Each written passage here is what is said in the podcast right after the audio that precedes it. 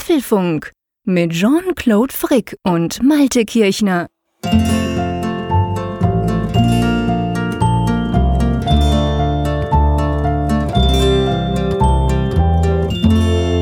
Herzlich willkommen zum Apfelfunk zur Ausgabe 70. Meine Güte, schon 70 Folgen produzieren wir hier mit. Und wir, das ist natürlich nicht nur der Jean-Claude Frick in Bern, übrigens bei knackigen 17 Grad und Regen, nicht mehr so heiß wie letzte Woche noch, ähm, sondern natürlich auch der Malte Kirchner an der Nordsee. Wie ist es denn bei dir? Ist es auch erträglich oder habt inzwischen ihr die Hitze bekommen, die wir hier in der Schweiz nicht mehr haben?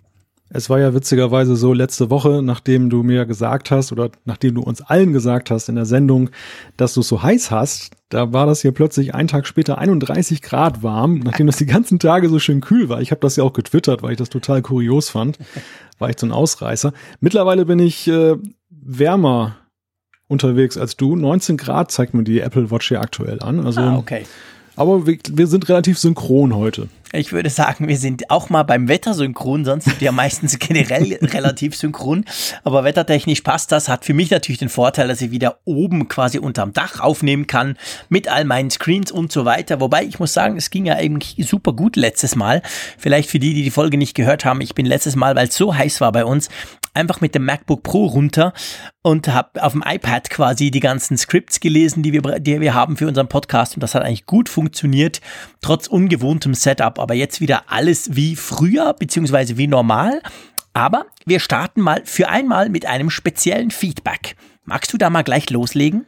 Ja, ja, wir hatten ja in der letzten Woche darüber gesprochen, über IKEA und äh, speziell das Thema AR-Kit und was IKEA da plant, aber wie wir beide halt so unterwegs sind, haben wir auch ein bisschen geplaudert, wie unsere IKEA-Einkäufe so aussehen, was wir da erleben und wir haben ja so ein bisschen gerätselt über die Frage, wie verhält sich das eigentlich bei IKEA mit der Sache mit dem Online-Bestellen. Und das Witzige ist, da hat uns der Jörg geschrieben. Jörg ist IKEA-Mitarbeiter, hört anscheinend regelmäßig den Apfelfunk und freute sich auch, dass wir mal über Ikea gesprochen haben. Und er hat einiges mitgeteilt, was eben dann auch, finde ich, ganz interessant und wichtig ist, eben zur Ergänzung der, der letzten Woche. Und ich trage das einfach mal vor. Ja, perfekt.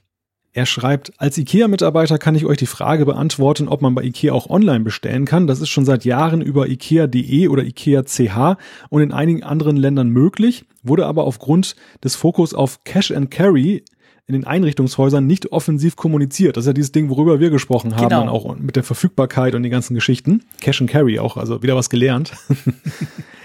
Und äh, er schreibt weiter, mittlerweile hat insbesondere das IKEA Top-Management erkannt, dass die Kundenbedürfnisse sich verändern und der Online-Markt immer wichtiger wird. IKEA verfolgt meiner Ansicht nach erfreulich konsequent und experimentierfreudig die Strategie vom Cash-and-Carry-Händler zum Multi-Channel-Retailer zu werden. Hier bewegt sich derzeit innerhalb des Unternehmens einiges. Der Online-Umsatzanteil im am Gesamtumsatz lag im Geschäftsjahr 16 im Vorreiterland England bei 13,4 Prozent. In Deutschland lag er bei 4,9 Prozent. Mit einem Wachstum allerdings zu 2015 von 22,7 Prozent, was ja schon eine stolze Zahl ja, ist. Das ist nicht schlecht, da geht was. Und er schreibt weiter, die Kooperation mit Apple hat mich als IKEA-Mitarbeiter besonders gefreut, da die Zukunftsorientiertheit IKEAs hier in einem schönen Beispiel deutlich wird. Und ähm, ja, sehr aktuell und erwähnenswert ist auch, dass äh, IKEA augenscheinlich auch mit äh, Amazon da zusammenarbeitet. Da hat er noch ein, ähm, auch noch einen Link dann dazu geschickt. Das werden wir alles in Shownotes weitergeben. Und ja, er hat uns halt diese wichtigen Hinweise gegeben als inhaltliche Ergänzung für das, wo wir gerätselt haben. Und ich finde, das ist auch ganz interessant halt für unsere Hörer, die das eben gehört haben, dass sie dann auch noch das zu hören bekommen. Das habe ich dreimal hören gesagt. So. Na, ich finde das cool. Also das ist mal quasi direkt auf unser Gerätsel, vor allem mein Gerätsel, so nach dem Motto, hä, kann man da online bestellen? Ich fahre normalerweise immer hin. Und das ist natürlich dann cool, wenn einer quasi direkt das bekannt gibt. Er sagt natürlich, dass er nur Informationen verteilen möchte, die natürlich auch öffentlich ähm, zugänglich sind. Das ist ja klar. Und auf jeden Fall hat mich auch sehr gefreut. Dieses Feedback finde ich spannend und ich bin definitiv gespannt, was IKEA da mit dieser Augmented Reality Geschichte machen wird. Werden wir dann wahrscheinlich ab Ende Jahr irgendwas sehen können. Und ähm, ja, auf jeden Fall, Jörg, vielen Dank für deine ähm, Ergänzungen. Da sind wir jetzt quasi bestens informiert. Bestens informiert seid ihr natürlich mit dem Apfelfunk auch, weil wir haben jetzt natürlich auch noch ganz viele Apple-Themen. Ja, ich schlage mal vor, wir machen eine kurze Übersicht, dass die Hörerinnen und Hörer wissen, auf was sie sich da einlassen, wenn sie uns die nächsten 60 Minuten zuhören. Ja, äh, wir fangen an mit einem Thema. Ähm, es gibt da so eine App, im App Store. Die hat jetzt ein Update erfahren und darüber sprechen wir heute. Stimmt, genau, die mit dem komischen Namen, da sprechen wir auch drüber. Dann sprechen wir über die ersten Public Betas von iOS 11. Jetzt können also alle, auch die, die keinen Developer-Account bei Apple haben, können quasi iOS 11 und die ganzen Konsorten, diese ganze neue Software, die da vorgestellt wurde vor drei Wochen, jetzt selber ausprobieren. Da werden wir mal kurz drüber sprechen. Ja, und dann noch ein weiteres sogenanntes Follow-up-Thema. da haben wir ja auch drüber gesprochen. Es ging ja vor einigen Apfelfunk-Ausgaben um vermeintliche Sicherheitslösungen im App Store. Und äh, ja, was wir nicht unterschlagen wollen, ist, es gibt auch wirkliche Sicherheitslösungen im App Store. Darauf hat uns unter anderem ein Firmenvertreter äh, hingewiesen von der Firma F-Secure. Und äh, ja, wir haben dann auch gleich mal was getestet und können euch da was drüber berichten. Genau. Und dann freue ich mich besonders drauf, dass wir über Ersatzkappen für den Apple Pencil sprechen dürfen. Äh, die, die mich kennen, wissen, dass ich den extrem niemals brauche. Von dem her wird es ein lustiges Thema. Der Malte hat das äh, aufgebracht. Das ist also gar nicht so einfach für diesen Apple Pencil, der ja nicht so wenig kostet, ähm, Ersatzkappen zu kriegen. Da werden wir mal drüber sprechen. Ja, und dann haben wir natürlich wie immer, gell, noch unsere schöne Umfrage. Genau, die Community lebt und wir fragen wieder etwas, wir lösen auf, was wir letzte Woche gefragt haben und wenn die Zeit noch genügt, dann sprechen wir auch über Zuschriften. Ja, ich denke, das kriegen wir locker hin dieses Mal, aber lass uns gleich mal anfangen, nämlich mit unserer eigenen App, mit der Funkgeräte-App, welche ein ja, also ich würde mal sagen, ein riesiges Update bekommen haben. Ähm, alles programmiert natürlich vom Malte. Ich durfte es schon einige Wochen lang testen und finde es eine recht coole Sache. Aber statt dass ich jetzt hier was erzähle, würde ich mal sagen, The Brain, der Programmierer selber, soll mal zu, zu Rate gehen. Also Malte, erzähl mal, es gibt da einen neuen Reiter, einen neuen Tab in der Funkgeräte-App. Vielleicht Klammer auf, wer jetzt denkt, hä, Funkgeräte-App, was ist denn das? Das ist unsere App zum Apfelfunk-Podcast. Wissen fast alle Hörer. Wir haben gerade letztens eine Zuschrift bekommen von jemandem, der gesagt hat, das wusste er gar nicht, dass wir eine App haben. Drum sei sei das nochmal erwähnt. Die App heißt Funkgerät, lässt sich im Apple App Store runterladen. Man kann auch nach Apfelfunk suchen. Ja, und da gibt es jetzt so einen neuen Reiter. Äh, da steht Nachrichten. What the hell? Was ist das? Ja, gute Nachrichten sozusagen.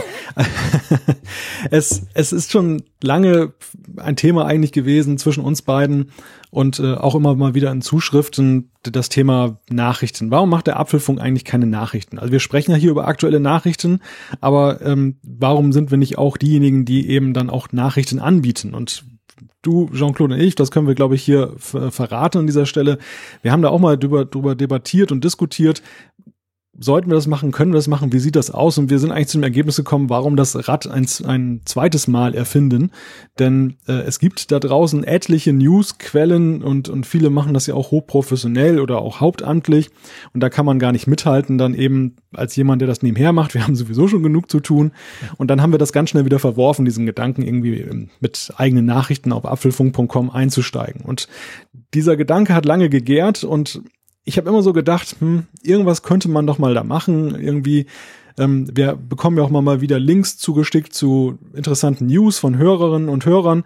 Und so ist dann halt der Gedanke entstanden, in der Apfelfunk-App, also im Funkgerät, dann eine Nachrichtenrubrik zu machen. Und das ist natürlich dann auch gleich verbunden gewesen mit der Frage, machen wir jetzt den klassischen RSS-Reader auf? Da gibt's ja viele tolle Produkte. Wir empfehlen ja unter anderem immer Reader aus der Schweiz, ein sehr genau. schönes genau. Produkt. Und ja, das das war's dann nicht. Und dann entstand eine andere Idee. Genau, also die Idee ist eigentlich die, auf der einen Seite ähm, haben wir natürlich Nachrichtenquellen, die wir da eingebunden haben, da werden die News entsprechend angezeigt, aber ihr, ihr sollt quasi auch etwas machen oder ihr dürft etwas machen, ganz wie ihr wollt, nämlich ihr könnt diese Nachrichten bewerten. Ihr könnt zum Beispiel sagen, das finde ich jetzt eine wirklich gute Nachricht, ihr könnt die natürlich lesen, logisch. Es gibt einen Browser drin, der dann automatisch auf die entsprechenden Nachrichten verlinkt und die auch anzeigt inklusive äh, Reader Mode quasi ohne Bilder etc. Und wenn ihr jetzt findet, das ist spannend, das ist wirklich gut, dann könnt ihr da äh, gefällt mir, könnt ihr nach links swipen und dann zum Beispiel gefällt mir drücken. Und dadurch werden natürlich die Nachrichten, ich sage mal, anders sortiert, in eine andere Reihenfolge gesetzt. Und wenn da jetzt einige mitmachen, wir wissen ja von unseren Umfragen zum Beispiel, dass jedes Mal, jede Woche deutlich, meistens über 1000, 1500 manchmal Leute da mitmachen, ja, dann gibt das quasi so, könnte man sagen, the best news oder die spannendsten Nachrichten der ähm, Apfelfunk-Community, die dann in dieser App entsprechend dargestellt werden. Es gibt eigentlich drei Kanäle, kann man sagen. Es gibt den Livestream aller Quellen. Da müsst ihr rein, wenn ihr mal gucken wollt, was denn überhaupt so alles läuft.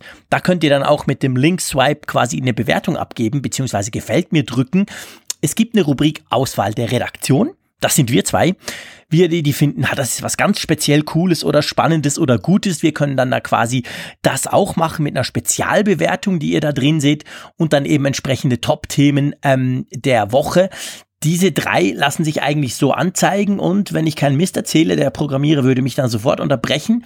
Ganz am Anfang sehen wir eigentlich immer die aktuellen Themen des Tages, gell? Richtig. Also es gibt diesen Relevanz-Count, der, den du gerade erwähnt hast, der sich speist einerseits aus unseren Empfehlungen, andererseits eben aus den direkten Gefällt mir Abstimmungen. Das ist ja schon ein Meinungsbeitrag, da muss ja schon ein, ein Leser sagen, das ist jetzt wirklich eine klasse News, die möchte ich unbedingt weiterempfehlen. Und im Wesentlichen wird auch abgestimmt mit den Füßen sozusagen. Denn jeder Klick auf eine News wird gezählt und äh, ja, geht auch ein in diese Berechnung dieser Relevanz. Und am Ende kommen halt diese drei Top-Themen auf der Übersichtsseite dabei heraus, wo man eben sehen kann, das ist jetzt das gewesen, was in den letzten 24 Stunden gefragt war. Und das ist ja auch so ein bisschen die Idee dahinter. Wir wollen auch für jeden, jedes Nutzerprofil irgendwas bieten. Einerseits für diejenigen, die jetzt sagen, ja, ich mag zwar Apple, aber jetzt ständig die News äh, nachgucken, finde ich zu umständlich. Aber die drei wichtigsten News des Tages hin und wieder mal gucke ich mir an. Für die ist das zum Beispiel gedacht, der News-Junkie, der sowieso alles in seinem RSS-Reader hat, der kann trotzdem mal reingucken, denn es ist ja auch interessant, zumindest aus meiner Sicht, ähm, mal zu schauen, was denn in der Community so angesagt ist. Also ich stelle heute zum Beispiel auch überraschend fest, dass dann eben gerade die iOS-Rabatte besonders gefragt sind. Hat mich auch erstaunt, genau. da hätte ich jetzt gar nicht mit gerechnet, gerade bei den Themen, die jetzt auch in diesen Tagen so kursieren. Ja, und so der durchschnittliche Nutzer, der halt mal oder hin und wieder mit seinem RSS-Reader unterwegs ist, der hat eben da auch noch mal so ein, ein Instrument, wo eben alles auf einem Platz ist. Also ich persönlich zum, hab, zum Beispiel habe auch nicht alles in meinem RSS-Reader drin, was jetzt in der in, in Funkgerät, in den Nachrichten sich wiederfindet. Also das ist das ist dann schon ein größeres Spektrum. Genau. Und durch diese Relevanzfilterung erschlägt es einen aber auch nicht. Genau, also vielleicht, um das mal klarzustellen, wir haben nicht vor, hier einen RSS-Reader nachzubauen, da gibt's genug Apps. Ähm, wir haben auch nicht vor, die zu konkurrenzieren. Gleichzeitig bringt es auch nichts, wenn ihr uns sagt, hey, der, mein RSS-Reader kann das oder das noch, sondern es geht wirklich darum, ich sag mal, der super Heavy News Junkie, der den ganzen Tag nichts anderes macht, als Apple News abzuchecken, der wird diese Funktion wahrscheinlich nicht brauchen, beziehungsweise der kennt dann alles schon. Aber wir haben gesehen in unserer Community, sie ist sehr heterogen. Es gibt eben auch Leute, die sich durchaus für Apple interessieren, die uns zwar immer wieder gerne zuhören, die aber eben gar keine Zeit und auch gar keine Lust haben, ständig alles zu gucken. Und da ist es natürlich spannend, weil unsere Community, das sehen wir in den Zuschriften auch, extrem viel Know-how hat. Also man kann davon ausgehen, wenn einer sagt, ja, das ist eine spannende News, dann hat das schon was. Ja, und da kann man sich eben quasi einen schnellen Überblick ähm, äh, über, über die Aktion ich sag mal, über die aktuelle Newslage verschaffen. Im Moment sind da ziemlich viele Quellen drin, lassen sich dann auch in Zukunft noch welche hinzufügen, natürlich durch uns. Das kann man natürlich dann machen. Ähm, von dem her gesehen, ich bin super happy mit der Funktion. Ich finde das spannend. Das gibt so ein bisschen eine neue, eine neue Richtung auch äh, dieser, dieser ähm, Funkgeräte-App. Und vor allem bindet es eben unsere Community ein, weil wir merken wirklich, wir kriegen unglaublich viel Feedback von euch. Wir kriegen aber auch auf den sozialen Medien, auf allen Kanälen immer wieder Feedback, Fragen, aber auch Anregungen oder überhaupt einfach, auch einfach Tweets, wo ich schreibe, hey, cool, super, schöne, schöne Sendung, Dankeschön. Und ich denke, das kann man so ein bisschen alles quasi zusammen einbinden in diesen, in dieser Nachrichtensektion. Wenn ihr wollt, könnt ihr da mitmachen oder ihr verschafft euch einen kurzen Überblick drüber. Ja, würde uns natürlich freuen. Ich bin super stolz auf dich, Malte. Du hast das natürlich alles programmiert. Ich habe es ausprobiert und getestet. Ähm, ja, ist ab sofort in der Funkgeräte-App drin. Die Funkgeräte-App ist natürlich weiterhin gratis im App Store zum Download. Steht sie bereit. Ja, und ähm, warum sie eben Funkgeräte-App habt, das haben wir nachher dann in der Feedback-Sektion. Da gibt es dann ein schönes aktuelles Beispiel, oh ja. dass wir da wahrscheinlich oh ja. ziemlich richtig lagen, dass wir dann die, den Weg Apfelfunk äh, als App-Name zu nehmen nicht mehr weiterverfolgt haben. Aber dazu kommen wir dann am Ende unserer Sendung, denke ich, noch. Die Funkgeräte-App könnt ihr euch im App Store gratis herunterladen. Ähm, ihr könnt nach Funkgerät oder auch nach Apfelfunk suchen. Und wenn ihr sie nicht schon drauf habt, dann würde es uns natürlich freuen, wenn ihr die mal ausprobiert. Läuft übrigens auf dem iPhone und dem iPad. Ja, ich möchte die Gelegenheit kurz nutzen, dann auch nochmal ein paar Worte des Dankes auszusprechen an unser Beta-Test-Team, was uns auch großartig unterstützt. Die haben ja in den letzten Wochen dann schon eifrig mittesten können und haben ja auch frühere Entwicklungsstufen dann miterleben können. Und äh, es ist einfach toll, und das macht eigentlich auch den großen Spaß aus. Du, du lobst mich ja über den Klee, aber ich muss einfach auch mal zurückloben, alle dich eingeschlossen, die eben dann auch diese App nutzen, die Feedback geben, sei es jetzt eben, dass sie loben, was ich natürlich sehr schön finde, aber gleichermaßen eben auch das kritische Feedback, wo dann hinterfragt wird, wo auch viele, viele Vorschläge kommen, die nicht immer umgesetzt werden, aber das liegt einfach daran, es ist ein Hobbyprojekt. Das muss an dieser Stelle auch gesagt werden wir machen es nicht hauptamtlich und mhm. ähm, manche Dinge, die finde ich einfach auch cool, die ihr vorschlagt, aber die sind halt auch extrem aufwendig umzusetzen. Und ähm, ja, wir lieber den Spatz in der Hand als die Taube auf dem Dach, sage ich immer. Und dann ähm, ist es halt so, dass wir eben mit bestimmten Grundfunktionen anfangen, aber das Ganze eben auch ausbauen, wenn wir feststellen, dass eben bestimmte Dinge dann auch einfach gut laufen oder stark nachgefragt werden. Ja, ganz genau. Das ist genau die Idee und ähm, drum können wir da auch nicht beliebig viel Zeit rein investieren, wollen wir auch gar nicht. Das ist, muss, muss immer auch Spaß machen. Das ist ja letztendlich auch das, was an vorderster Stelle vom Apfelfunk Podcast selber steht. Wenn ich nicht so gern mit dem Malte über Apple-Produkte quatschen würde, würden wir das wahrscheinlich nicht wöchentlich machen. Von dem her passt das alles ganz gut.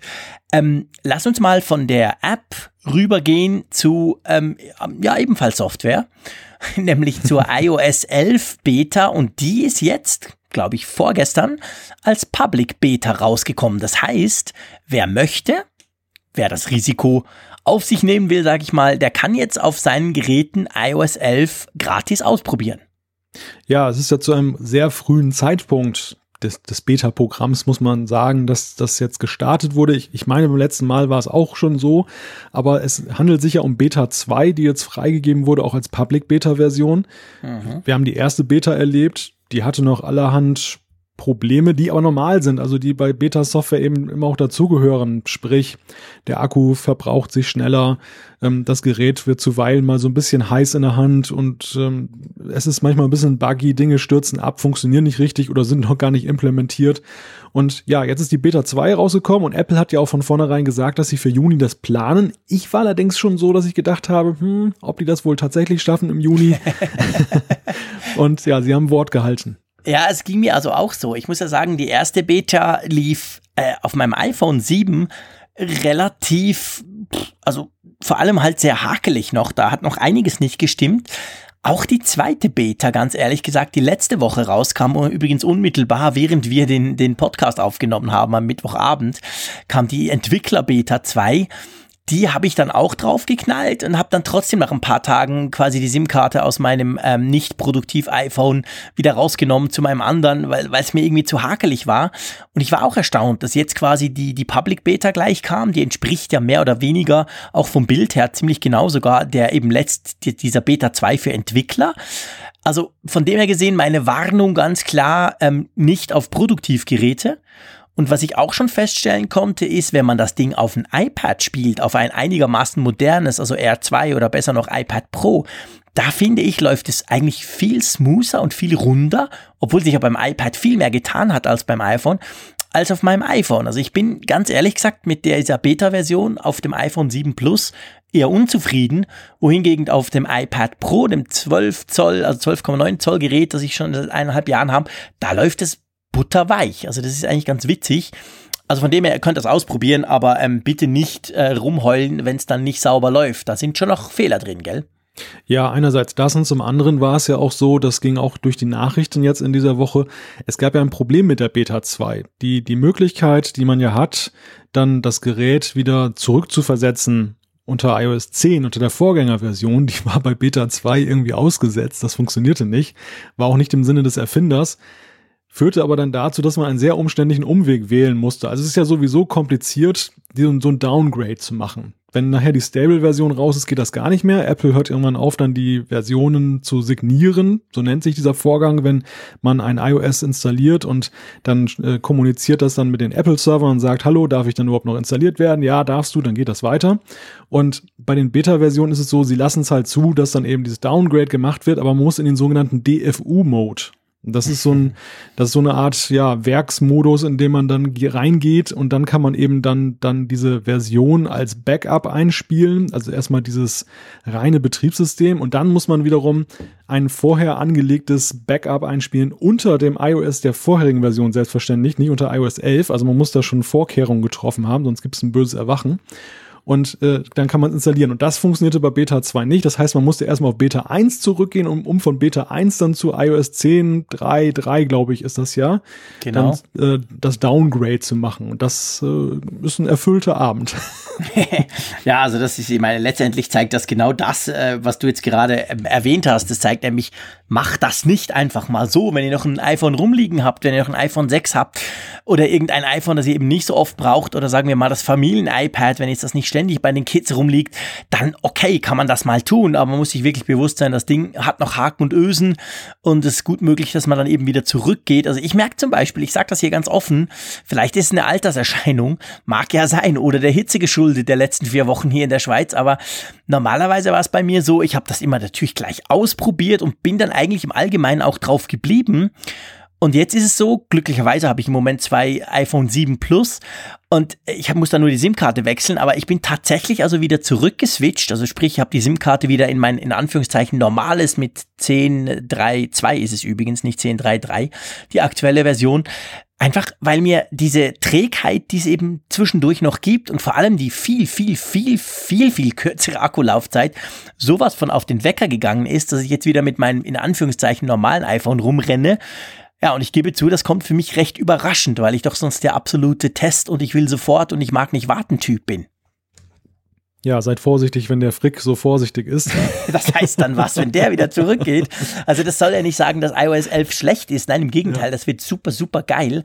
Aber es ist eben wirklich noch eine Beta 2 und ich habe früher immer so gesagt, ja, wartet mal auf Beta 4 oder 5 und dann macht das Ganze, weil hm. jetzt hm. von jetzt an ist eine Public Beta da und die ziehen dann genau gleich weiter. Also wenn dann, sagen wir, nächste Woche oder so wieder eine Beta für die Entwickler kommt, kommt dann wahrscheinlich zwei, drei Tage später auch wieder eine neue Beta fürs Public, also für die, die das, für, für, für alle, die es ausprobieren wollen.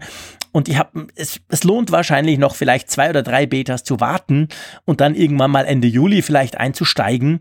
Jedenfalls, wenn man vorhat, damit wirklich auch ein bisschen Dinge zu tun und nicht nur rumzuspielen, weil dann läuft halt schon einfach smoother. Aber es wird cool und ich gebe auch gerne zu, dass ich auf meinem iPad das Ding wirklich drauf belassen habe, obwohl ich extrem viel mit meinem iPad Pro arbeite, weil da sind die Unterschiede so riesig, ja, da willst du einfach nicht mehr zurück. Ganz ehrlich gesagt, wenn das mal drauf ist, muss es drauf bleiben. ja, das ist das Risiko, was ich auch bei mir sehe. Also ich, mir juckt es ja so ein bisschen unter den Fingern, da jetzt auch mal unter der Hand gesagt, am, auf dem Produktivgerät damit loszulegen. Ja, also, weißt du, ich stelle immer wieder fest, das ist immer wieder das Gleiche. Wenn du so ein, ein altes Gerät hervorkramst, was ich jetzt auch sowohl beim iPad als auch beim iPhone gemacht habe, um dann, dann mal so einen ersten Test zu machen, erste Impressionen zu sammeln, dann ist das ja meistens ein System, was dann komplett leer ist oder ja, man importiert so ein paar Sachen, die man halt macht. Aber im Endeffekt ist es natürlich nicht dieses wirkliche Gefühl, das man entwickeln kann, wie es ist, wenn man es im Alltag dann verwendet. Und das ja. ist eigentlich, finde ich, gerade, wenn man auch jetzt, so wie wir beide journalistisch äh, darüber tätig wird, Texte darüber schreiben möchte, das eben beschreiben möchte, wie das ist, die Veränderung, dann ist es eben auch unverzichtbar, dass man wirklich so ähm, dieses ja, diesen Use Case hat, dass man das eben ja. dieses im Alltag eben dann, dann nachvollziehen kann, ob das wirklich nützlich ist, weil das andere sind so Laborbedingungen. Ja, da hast du völlig recht. Und ja, dementsprechend ähm, ist immer irgendwo der Punkt gegeben, wo ich dann denke, jetzt musst du mal und Ja, das stimmt. Nee, nee, das ist genau der Punkt. Also letztendlich, ich meine, wir können uns ja rausreden. Ja, was heißt rausreden? Ist ja unser Job eigentlich, dass wir so Software eben testen und dann quasi ready sind und euch erklären können, auf was ihr achten müsst, wenn es dann auch ganz öffentlich quasi im Herbst dann zur Verfügung steht. Und das ist schon der Punkt. Also ich merke das generell auch bei meinen Android-Smartphones, die ich ja immer wieder teste. So richtig, richtig, richtig testen kann ich die tatsächlich erst, seit bei uns der Provider Swisscom so eine ganz, ganz coole Lösung hat. Du hast eine Dual-SIM. Das ist aber so, dass die wirklich quasi parallel zur gleichen Zeit einsetzbar sind. Also wenn bei mir das Telefon klingelt, und das ist ganz ehrlich gesagt noch ungefähr 30 Mal am Tag der Fall, dann, dann läuten einfach beide. Also beide SIM-Karten ringen dann und ich kann dann auf dem einen oder dem anderen abnehmen.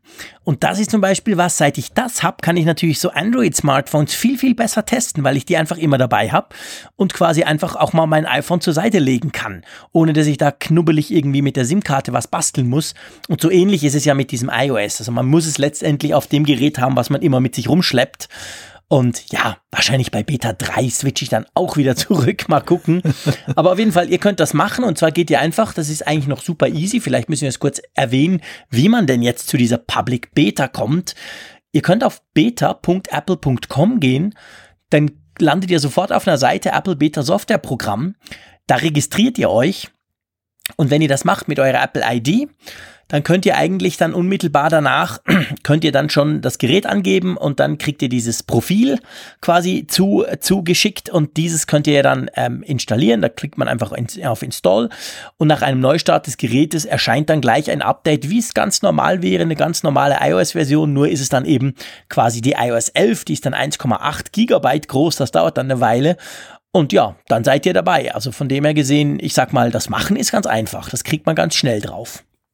Ich habe gerade noch mal so ein bisschen drüber nachgedacht über unsere Rolle. Also ein bisschen sind wir beide ja auch wie Testflieger, kann man sagen. Also die, es gibt uh. ja diese, diese Testpiloten, die ja dann den neuen Airbus oder die neue Boeing dann auch mal über dem Atlantik dann in Extremsituationen testen. mal eine Rolle machen, genau. Genau, damit dann nachher die Passagiere dann eben keine Angst mehr davor haben müssen und sondern sich dann ganz komfortabel dann ins Flugzeug setzen können. Und ja, wir sind sozusagen die iOS-Testflieger. Der Vergleich gefällt mir ja.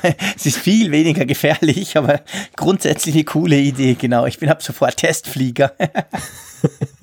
ja, das stimmt. Also das machen wir natürlich gern und das machen wir weiterhin ähm, natürlich und werden euch auch entsprechend immer auf dem Laufenden halten, was denn so mit diesen Beta-Versionen passiert, weil es ist schon so, es ist nicht immer nur in Anführungszeichen so, dass quasi weniger Fehler drin sind, das auch, ab und zu kommen ja eben auch Funktionen, also zum Beispiel ganz aktuelles Beispiel, diese Beta 2 von letzter Woche für die Entwickler, ähm, die hat bei WatchOS zum Beispiel dazu geführt, dass WatchOS 4, gibt's ja auch als Beta, dass da dann diese neuen Watchfaces drauf waren und zwar von dieser Toy Story, also vom Film. Das war, es gab ja drei neue Watchfaces, eins so mit Siri, die selber rausfindet, was, was denn gerade so interessant sein könnte.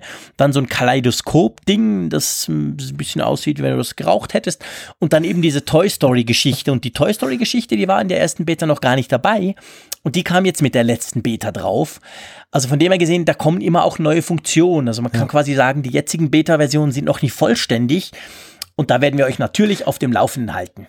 Korrigiere mich, wenn ich falsch liege, aber ich meine, unter iOS war es auch so, dass wir in Beta 2 jetzt diesen Automodus auch das erste Mal richtig bekommen haben. Ich meine, das war in Beta 1 noch nur der Knopf.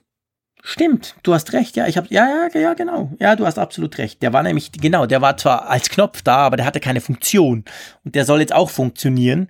Hab's noch nicht ausprobiert. Ich bin Doch. ja nie offline. Hast du schon ausprobiert? Ja, also ich habe mich jetzt grundsätzlich damit befasst. Jetzt der, der Autofahrtest hat noch nicht stattgefunden, aber interessant war für mich erstmal die Frage, kann ich diese Nachricht eigentlich frei einstellen? Mhm. Und ja, ich kann. Also du kannst da ah, wirklich okay. in so einem Eingabefeld in Einstellungen konfigurieren, was denn deine Favoriten oder alle, das kannst du auch einstellen. Also da, auch da hast du die freie Wahl, wer diese Nachricht bekommt ja. und eben auch was für eine Nachricht. Das war ja unser Einwand, ähm, genau, dass da eine tolle, genau, eine Nachricht kommt von wegen, tut mir leid, ich kann jetzt leider nicht antworten, weil ich gerade Auto fahre und die Gegenstelle bei Android denkt dann, Moment, wie kann er das jetzt schreiben, wenn er Auto fahren muss? genau. ja, oder die denken irgendwie, hä, wurde der jetzt gehackt? Was ist das für ein Quatsch? Und so kann man das jetzt auch ein bisschen personalisieren. Genau, eben. Also ihr seht, Beta-Versionen sind grundsätzlich für uns Journalisten natürlich besonders spannend und wir werden die auch immer wieder installieren und euch dann auf dem Laufenden halten. Ja, lass uns mal einen kleinen Sprung machen. Ich sag mal, von einer unsicheren Beta zu einem, ja, sicheren Tool. Da hast du uns jetzt ja eine Brücke gebaut, Wahnsinn. ja, wir haben ja über Sicherheitslösungen gesprochen allerdings über die nicht so lieben Sicherheitslösungen, die es gibt. Es, wir hatten ja mal das Thema mit dieser VPN-App, die da eben beworben wurde im App Store, wo es dann für, glaube ich, schlappe 100 US-Dollar pro Woche ein Abo-Modell gab und aber gar keine Gegenleistung und ähm, das Ganze dann aber vor allem auch als Virenscanner geteilt war, äh, getarnt war. Und wir haben eine Nachricht gekriegt dann von, ich muss gerade mal nachgucken, von Rüdiger von äh, der Firma F-Secure. Die stellen seriöse Sicherheitssoftware her und ähm, sind im App Store auch damit vertreten und er hat uns halt darauf hingewiesen, bitte nicht alle über einen Kamm scheren, also jetzt augenzwinkernd. Und ähm, damit wir das dann glauben können, hat er uns dann auch gleich angeboten, mal die Software zu testen, die F-Secure da verkauft. Und ähm, die Lösung heißt Freedome. Jean-Claude und ich, wir haben die mal installiert. Ähm, ich habe im Vorgespräch der Sendung gehört, dass ich da schon ein bisschen weiter bin als Jean-Claude, aber es macht ja nichts. Wir wollen das ja auch so ein bisschen Langzeit beobachten und heute mal so erste Impressionen zusammentragen. Die Frage, was ist denn das überhaupt? Das ist ja eigentlich so die erste, die man stellen muss. Genau, also was, was, was soll das eigentlich? Wir haben ja gerade im Bereich iOS haben wir ja gesagt, ja, eigentlich ist der iOS per se mal sicher, wenn man das Ding nicht jailbreakt und so, da braucht es ja keinen klassischen Virenscanner. Ja, und ich meine, Freedom ist, ich würde mal sagen, schlägt eigentlich eher so ein bisschen die Richtung ein, Verschleierung, was du surfst, Überwachung verhindern. Eigentlich geht's mehr in diese Richtung. So ein klassischer Virenscanner ist das ja nicht und soll das ja auch gar nicht sein, oder? Nein, es ist gar kein Virenscanner. Es, Freedom ist ähm, ein schönes Wortspiel übrigens ja auch mit diesem Freedom, ähm, Freedom. Ne? Und das, das ist eine, eine App, die halt auf deinem iPhone oder iPad oder es gibt es auch für einen Mac VPN-Verbindungen herstellt. Also F-Secure ist da eher Dienstleister. Die haben halt VPN-Server rund um den Erdball. Es gibt da verschiedene Standorte, aus denen man wählen kann. Und dann kann man eben über die App dann automatisch dafür sorgen, dass immer, immer eine Verbindung, egal ob über Mobilfunk oder wenn man einem WLAN ist, aber vor allem in freien WLANs ist es halt ein echter Trumpf, ein echtes Ass, ähm, dass dann eben das dann hergestellt wird über eine verschlüsselte Privatnetzwerkverbindung. Und das hat noch so ein paar Nebeneffekte, die auch ganz gut sind. Also das eine ist zum Beispiel, dass man das Tracker und äh, Werbe, die Werbewirtschaft Probleme hat, einem zum Beispiel personalisierte Werbung dann hinterher zu werfen. Man hat Zugriff auf geoblockierte Inhalte. Das ist zum Beispiel jetzt so, wenn man jetzt Netflix in den USA nutzen möchte, dann kann man vorgeben, dass man in den USA ist, obwohl man Willigkeit in Deutschland durch die Gegend läuft. Ja, und das sind so die Dinge unter anderem, die eben dann, womit geworben wird. Ja, und die sind wirklich auch cool umgesetzt, muss man sagen. Also ich finde, ich habe schon einige VPN-Softwares ausprobiert, auch auf dem iPhone natürlich, weil man eben ja immer wieder dahin kommt, entweder man ist im freien WLAN, du hast es erwähnt, man keine Ahnung, wer einen da alles trackt und überwacht, oder eben man will halt mal schnell sagen, man sei da und da und mit einer amerikanischen IP-Adresse was ausprobieren oder schon nur bei Amazon bestellen oder so. Und ähm, was bei Freedom wirklich cool ist, es ist super simpel. Also es ist eigentlich, die Benutzeroberfläche ist so easy, dass ich am Anfang dachte, Hö, da sind ja kaum Funktionalitäten drin, aber das stimmt gar nicht, sondern es ist einfach sehr, sehr einfach gemacht. Da gibt's viele Lösungen, wo du relativ kompliziert hin und her irgendwelche Sachen konfigurieren musst. Da funktioniert das, ja, das musst du sagen, oder? Recht, recht simpel, aber ich meine, das ist nicht negativ, im Gegenteil, sehr einfach.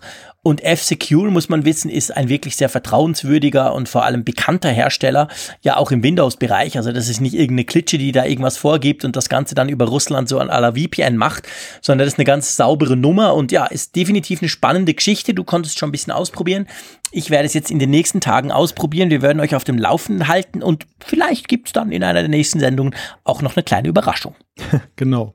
Ja, also ich kann zumindest für den jetzigen Moment mal berichten, die Installation ist total einfach gewesen.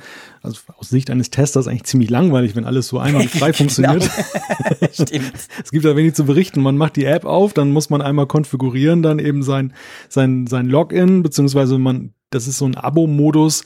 Man ähm, kann für 50 Euro im Jahr drei Geräte eben damit nutzen. Das sind ungefähr 4,16 Euro pro Monat. Und es gibt dann noch so weitere Modelle dann eben mit mehr Geräten und mehr Zeit. Ja, und das Ganze richtet man einmal ein und dann läuft es halt. Das, die, die App besteht dann noch aus einem großen Button, wo an und aus ist. Und dann wird das dann automatisch über die Geräteeinstellungen des iPhones, wird dann bei jeder Gelegenheit diese VPN-Verbindung hergestellt. Man kann dann eben in der App noch den Standort wechseln, wenn man sagt, ich möchte jetzt über einen US-Server gehen. Ja, und was auch vielleicht wichtig ist, so als erste Impression, ich habe auch festgestellt, meine große Angst war eigentlich, ähm, dass ich mit meiner super, super Gigamonster LTE-Verbindung, die ich immer genieße, dass sie so schnell ist auf dem Smartphone, dass ich dann plötzlich Latenzen habe und dass ich ihm das Gefühl habe, hm, irgendwie schleicht das. Und ich kann sagen, sowohl über Mobilfunk als auch eben in WLANs habe ich keinen Gefühl irgendwie entwickelt, dass das jetzt irgendwie langsamer vonstatten geht. Ja, und das allein ist natürlich, sage ich jetzt mal, rechtfertigt natürlich einen Preis, äh, der eben durchaus nicht, nicht günstig oder billig ist, weil das ist ja natürlich das Problem. Es gibt wahrscheinlich günstigere Lösungen, aber die gehen dann über USA, die haben begrenzte Bandbreite und da merkt man es dann schon, wenn das Ding aktiv ist, surft man extrem, so wie mit angezogener Handbremse. Das ist hier nicht der Fall. Also von dem her gesehen ist das natürlich auch kann ein Killerkriterium sein. VPN ist schön, wird auch immer wieder empfohlen, aber wenn es natürlich total langsam ist, dann aktiviere ich es eben gar nicht erst, sondern lasse es dann eben sein und bin dann dadurch quasi, je nachdem, wo ich mich befinde, ein bisschen unsicherer unterwegs. Also das haben die schon gut im Griff. Ich denke, die haben weltweit verteilte Server, die auch gut funktionieren. Also von dem her gesehen eine ganz interessante Geschichte und ich finde so ein bisschen ein Konterpart eigentlich zu dem, was wir ja in einer der letzten Sendungen besprochen haben, wo es ja wirklich ganz lusche, ganz, ja, ich sag mal wirklich äh, fast schon verbrecherische, blöde, angebliche Lösungen gab, die primär ja. darauf abgezielt haben, dir die, die, die Kohle aus der Tasche zu ziehen. Ist das jetzt quasi ein bisschen der Gegenentwurf, oder? Ja, der Unterschied liegt halt darin, dass eben, und das ist nach wie vor so, dass eben Virenscanner auf einem iPhone ja systembedingt keinen Sinn machen, weil eben da kann nichts gescannt werden. Aus der Sandbox heraus kann ich mhm. nicht auf andere Apps zugreifen und deren Dateien durchscannen, was wir eben gesagt haben. Und das hier, diese Software setzt ganz woanders an. Die setzt eben auf dem wirklich unsicheren Part an und das ist nämlich der zwischen deinem Gerät und dem Server, den du aufrufst. Und da ist gerade so in offenen WLANs, ich meine, hier in Deutschland braucht man nicht so viel Angst zu haben, weil es gibt ja so wenige offene WLANs. Aber wenn man ins Ausland geht und dann eben dann den Komfort genießt, dass man nicht überall seine Mobilfunk, seinen Mobilfunkvertrag belasten muss, dann ist es ja doch durchaus so, dass ja in manchen offenen WLAN-Netzwerken, da kommt einem schon manchmal das Fragezeichen, willst du da jetzt wirklich so sichere Daten drüber übertragen? Natürlich über HTTPS hat man einen rudimentären Schutz, ganz klar. Aber es gibt ja immer noch viele Dinge, die da im Hintergrund Hintergrund funken, die eben nicht HTTPS benutzen oder andere Kanäle, die unverschlüsselt sind. Ja, und dann ist mal Flux eben ein Passwort raus oder sonst irgendetwas oder eine Kontonummer gar, eine Kreditkartennummer.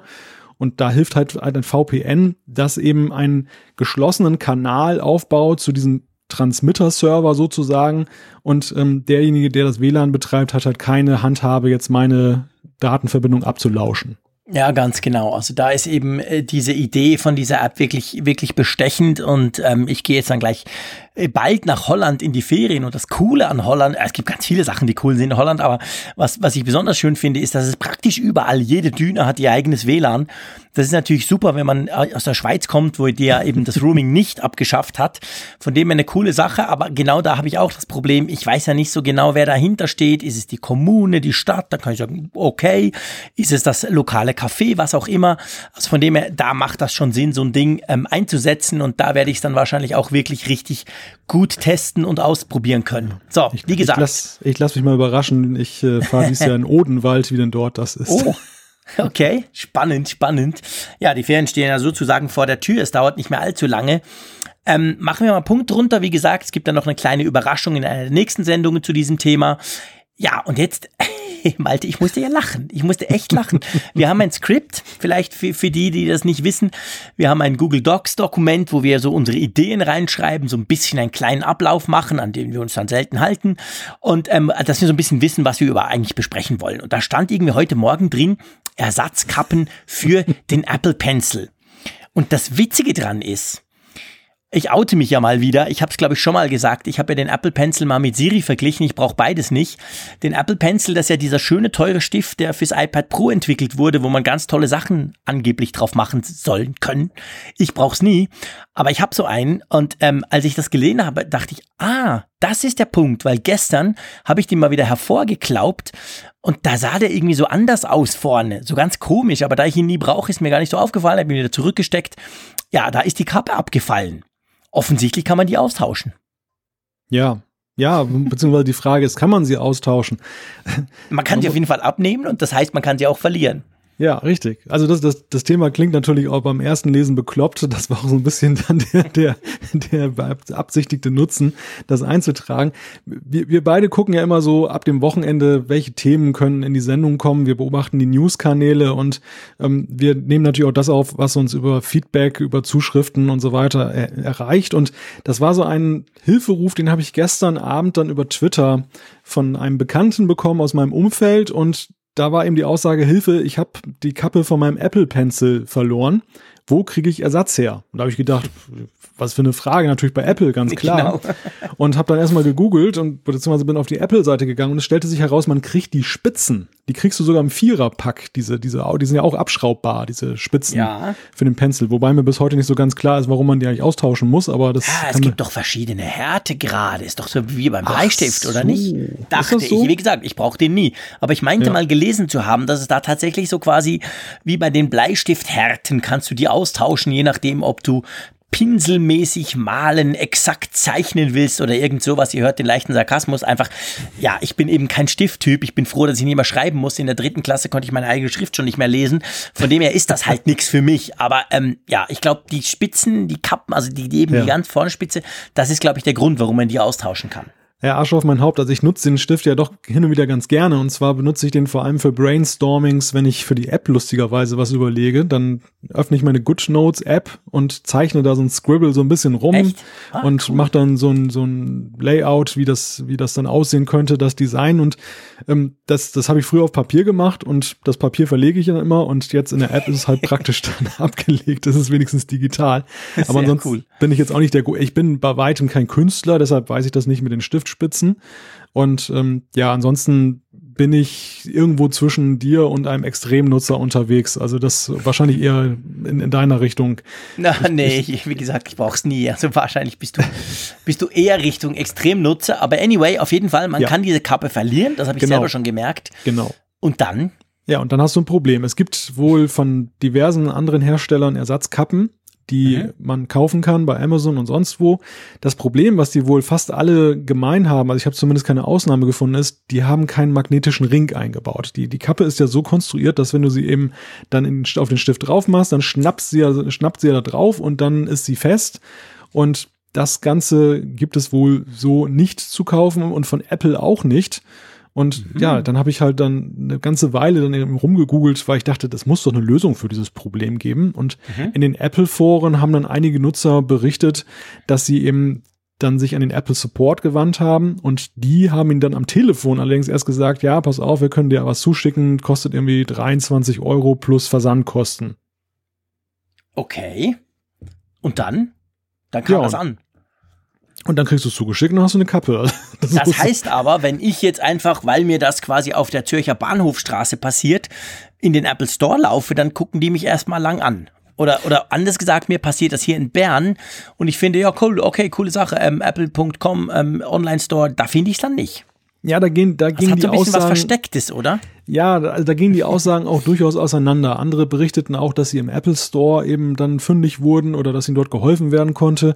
Einige sagten mit Wartezeit. Also es ist ein sehr merkwürdiges äh, Bild, was sich da mir präsentiert hat. Und ähm, ich, ich würde das ganz gerne auch einfach mal als Frage eben an unsere Hörerinnen und Hörer richten. Vielleicht gibt es ja auch einige Stiftnutzer darunter und dann vielleicht auch welche, die schon diese leidige Erfahrung gemacht haben, dass ihnen die Kappe ver verloren gegangen ist. Vielleicht weiß ja jemand, wie das sich genau verhält und wie man an Ersatz kommt. Es schien mir auf jeden Fall so zu sein, das ist jetzt nicht so eine One-Click-Bestellung, was man ja denken sollte. Ja. Und dann ist das Problem für dich gelöst. Ha. Tja, mein Problem ist erstmal, dass ich verstehen muss, wofür man den Stift, wo, Entschuldigung, ich fange nochmal an. Mein Problem ist nur, dass ich verstehen müsste, wofür ich, ich den Stift brauchen könnte. Bis jetzt habe ich tatsächlich noch kein Anwendungsszenario gefunden dafür. Aber der Malte hat mir schon mal am Anfang gesagt in unserem Vorgespräch, hey, du musst ihn dann zuerst laden, weil ich habe mich darüber beklagt, dass der ja nie so richtig funktioniert. Dafür, wo ich ihn brauchen würde. Aber ich, also so weit kam ich. Geladen habe ich das Teil. Von dem her gesehen, so dämlich bin ich nicht. Aber anyway, ihr wisst jetzt, wie man an so Kappen kommt, wenn es mal nötig ist, beziehungsweise ihr könnt uns sagen, wie ihr an Kappen kamt, falls ihr die schon mal ersetzen musstet. Ja, und ich würde mal sagen, wir sind an ganz viele Daten gekommen, dank unserer Umfrage, dank letztendlich unserer Funkgeräte-App. Wir hatten ja sozusagen den zweiten Teil der Umfrage, gell? Es ging ja auch letzte Woche wieder um Browser. Genau, wir haben diesmal die Frage gestellt, welchen Browser nutzt ihr auf dem Mac oder PC am meisten? Kurze Erinnerung, wir hatten das ja in der Vorwoche dann gefragt für das Smartphone und dort war ja eine erdrückende Mehrheit dann eben mit Safari unterwegs, was wir uns sogar erklärt haben, dass eben Safari mit gewissen Privilegien ausgestattet ist, die andere Browser eben nicht haben und dementsprechend haben die dann das Nachsehen und ich glaube, Jean-Claude, die, die aktuellen Zahlen, die bestätigen diesen Eindruck. Ja, also äh, es ist immer noch eine erdrückende Mehrheit. Also ich habe mir dann gesagt, ja okay, aber auf dem Mac ist es viel einfacher und es ist ja auch so, dass sich die Browser so arg ja gar nicht unterscheiden unter iOS, weil die ja alle einen gewissen Unterbau brauchen müssen. Bei Mac kann man sich letztendlich Browser installieren, den man möchte, egal. Da kann man vor allem den, den, den Standard-Browser einstellen. Also bei mir ploppt dann eben immer der Chrome hoch, was man ja unter iOS bei bestimmten Dingen nicht tun kann. Ja, auf jeden Fall ähm, mitgemacht haben 1355 Teilnehmer, was auch einfach, einfach mal wieder cool ist. Ich finde das klasse, dass, dass unsere Umfragen immer so gut laufen oder anders gesagt, dass ihr so toll mitmacht. Ja, und die ganz große Mehrheit von 57,5 Prozent, die nutzt Safari, wer hätte das gedacht? Dann immerhin auf Nummer zwei mit 23,4 Prozent ist der Chrome. Das habe auch ich gedrückt. Und dann haben wir mit knapp 14 Prozent, 13,9 noch den Firefox den ich ehrlich gesagt schon langsam aus meinem Gedächtnis verbannt habe, aber der wird natürlich nach wie vor genutzt. Und alles andere, muss man sagen, ist dann eigentlich unter ferner Liefen, oder? Ja, weit unter ferner Liefen. Also die Anteile zum Beispiel für Opera 1,5 Prozent, Internet Explorer 2%, Edge 1%, 1% und sonstige mit 0,7%. Das ist wirklich so ja, weit unter der 5%-Hürde, wie man so in der, in der genau, Bundespolitik fliegen, sagen die würde. Die fliegen raus. die genau. haben den Mindestanteil nicht geschafft, die können keine Fraktion bilden, die hauen die wieder raus. Aber auf jeden Fall, ja, also ihr seht, ein bisschen mehr brauchen den Chrome, aber immer noch wirklich selbst Chrome und Firefox und alle anderen zusammen sind immer noch weit weg vom, äh, von, vom, vom, vom Safari. Also das heißt, man könnte eigentlich sagen, Apple-Nutzer, egal auf welcher Plattform, sind ihrem Ding richtig treu, oder? Ihrem Browser. Ja, das finde ich auch bemerkenswert. Also auf dem Desktop-Rechner hätte ich doch damit gerechnet, dass da eben ein anderer Marktanteil bei den anderen auch ist. Also dass das Feld dann doch gleichmäßiger aufgeteilt ist und nicht der Safari allen davon eilt, mhm. wenngleich mein eigenes Nutzerverhalten eben auch so aussieht, dass ich hauptsächlich mit Safari unterwegs bin. Tja. Siehst du? Ja, ich bin hauptsächlich mit Chrome unterwegs, haben wir schon ein paar Mal besprochen. Geht natürlich da ums Thema ähm, ähm, Plattformunabhängigkeit, dass ich dann eben auch die ganzen Geschichten in Android sehe und so weiter. Aber ja, egal, ist spannend, äh, war für mich vor allem lehrreich. Ich dachte tatsächlich seien mehr, die Chrome brauchen, auch auf dem Mac. So ist es aber offensichtlich nicht. Ja, und wenn wir gerade beim Brauchen sind, würde ich vorschlagen, lieber Malte, die neue Umfrage der Woche können wir hier noch präsentieren. Da geht es nämlich um etwas, was ich ja eigentlich auch nie brauche. Heute ist die Sendung der Dinge, die ich nicht brauche. Ja, den Eindruck habe ich auch. Äh, ich verrate dir auch nicht, dass ich auf der Arbeit hauptsächlich mit Firefox arbeiten muss. okay. Ich nenne ihn da schon Jean-Claude Frick. Ja, bitte? Da kam noch ein Muss hinten dran. Ja, ja, ja, das ist ja gut, den kann ich mir nicht aussuchen. Wobei ich habe mittlerweile auch Chrome zur Auswahl und den nutze ich dann doch tendenziell lieber. Ich, ich nenne Firefox immer schon liebevoll den Jean-Claude Frick Gedächtnisbrowser. Was zum Geier, warum denn das? Ja, ich muss komischerweise immer an dich denken, wenn ich mit Firefox zu tun habe. Uh, das müssen wir mal noch diskutieren. Vielleicht nicht öffentlich, aber das würde mich dann noch interessieren, was zum Geier der Firefox mit mir zu tun hat. Lassen wir das besser. Kommen wir auf das, kommen wir auf die weitere Herzensangelegenheit in deinem Softwareleben äh, zu sprechen. Das ist Siri. Und du stellst die Frage, wir stellen die Frage über die Funkgerät-App an alle, wie wichtig ist dir Siri? Auf einer Phalanx von sehr wichtig, wichtig, über weniger wichtig und der Frage Siri Fragezeichen. ja, ist natürlich leicht übertrieben, aber es geht uns generell mal drum. Siri ist ja ein integraler Bestandteil von iOS schon, schon, schon lange seit dem iPhone 4S. Inzwischen ja auch auf Mac angekommen und ich weiß, ich mache immer dumme Sprüche, aber ganz ehrlich gesagt, inzwischen zum Beispiel auf der Apple Watch den Timer und den Wecker stelle ich grundsätzlich nur noch mit Siri. Also auch bei mir hat sich einiges bewegt in dem Bereich. Und es würde mich wirklich mal interessieren, oder es interessiert uns, wie ihr das so seht. Braucht ihr das Ding oder sagt ihr eben, ja, pff, ja, ich weiß zwar, es ist drauf, aber ich brauche es eigentlich nie und wenn dann nur versehentlich, wenn ich mal lang auf den Home-Button drücke. Drum die aktuelle Umfrage dreht sich um Siri. Braucht ihr das äh, und in quasi in welcher Intensität? bin ich echt gespannt drauf. Also ich möchte mich da gar nicht auf eine Prognose äh, rauslassen oder wagen. Oder wagst du eine Prognose? Mittelfeld, würde ich sagen. Mittelfeld oder weniger wichtig. Am meisten weniger wichtig unter Umständen. Ja, mal gucken. Ja, ich also bin ich auch bin gespannt. Also diese, diese Umfragen bringen ja immer ganz witzige Erkenntnisse zutage. Das, das sehen wir auch an dem heutigen Ergebnis, was ich auch so nicht erwartet hätte.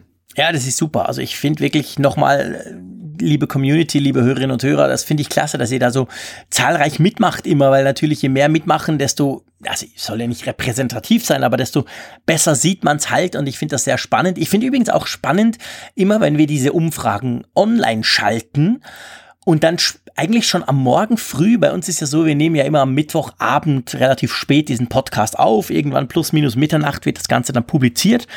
Und oft, oft ist so, wenn ich dann am Morgen irgendwie um halb sieben aufstehe, haben da schon 200, 300 Leute mitgemacht. Dann kommt dann noch die Push-Nachricht und dann irgendwie am Mittag sind es meistens schon wirklich unglaublich viele. Also ich staune, wie schnell ihr dann auch da seid und denkt, okay, geht schnell die Funkgeräte ab auf und da mitmachen. Also das ist, eine, ist einfach eine Freude, ist eine coole Sache. Und drum dieses Mal Siri, bin echt gespannt. Ähm, werden wir nächste Woche natürlich diskutieren, was da genau rauskam. Ja, ich würde sagen, hey, wir haben noch locker Zeit für Feedback. Genau, apropos Freude.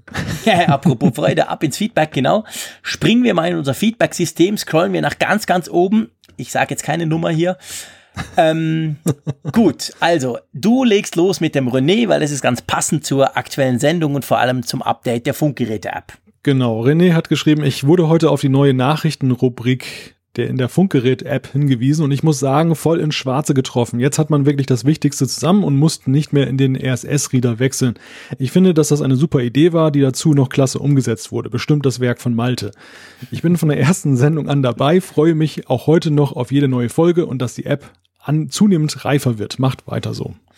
Ha, Ronny, herzlichen Dank. Das freut uns natürlich sehr, so ein Feedback. Vielen lieben Dank. Ähm, die App wird reifer, auch wenn ich hier eben sagen muss, das ist ein, wenn ich Spaßprojekt sage, ist natürlich total negativ, das soll es nicht sein. Aber wir wollen den lieben Malte ja nicht unter Druck setzen, sondern ich finde auch schon, da ist unglaublich viel drin. Und ich brauche das immer wieder gerne und wir gucken, wo es mal noch hingeht. Aber das ist, denke ich, jetzt ein wirklicher Meilenstein, mal eine ganz, ganz neue Funktion. Und ja, das ist eine coole Sache. Vielen Dank, René. Das freut uns natürlich. Ich spring mal zu Mario. Der sagt, äh, da geht um den HomePod. Er sagt, mich beschäftigt eine Frage. Und zwar, ich hatte schon vor mir, vor mir solch einen Speaker zu kaufen und mit Bose geliebäugelt, also so ein Speaker, so ein Wireless Speaker, äh, Lautsprecher.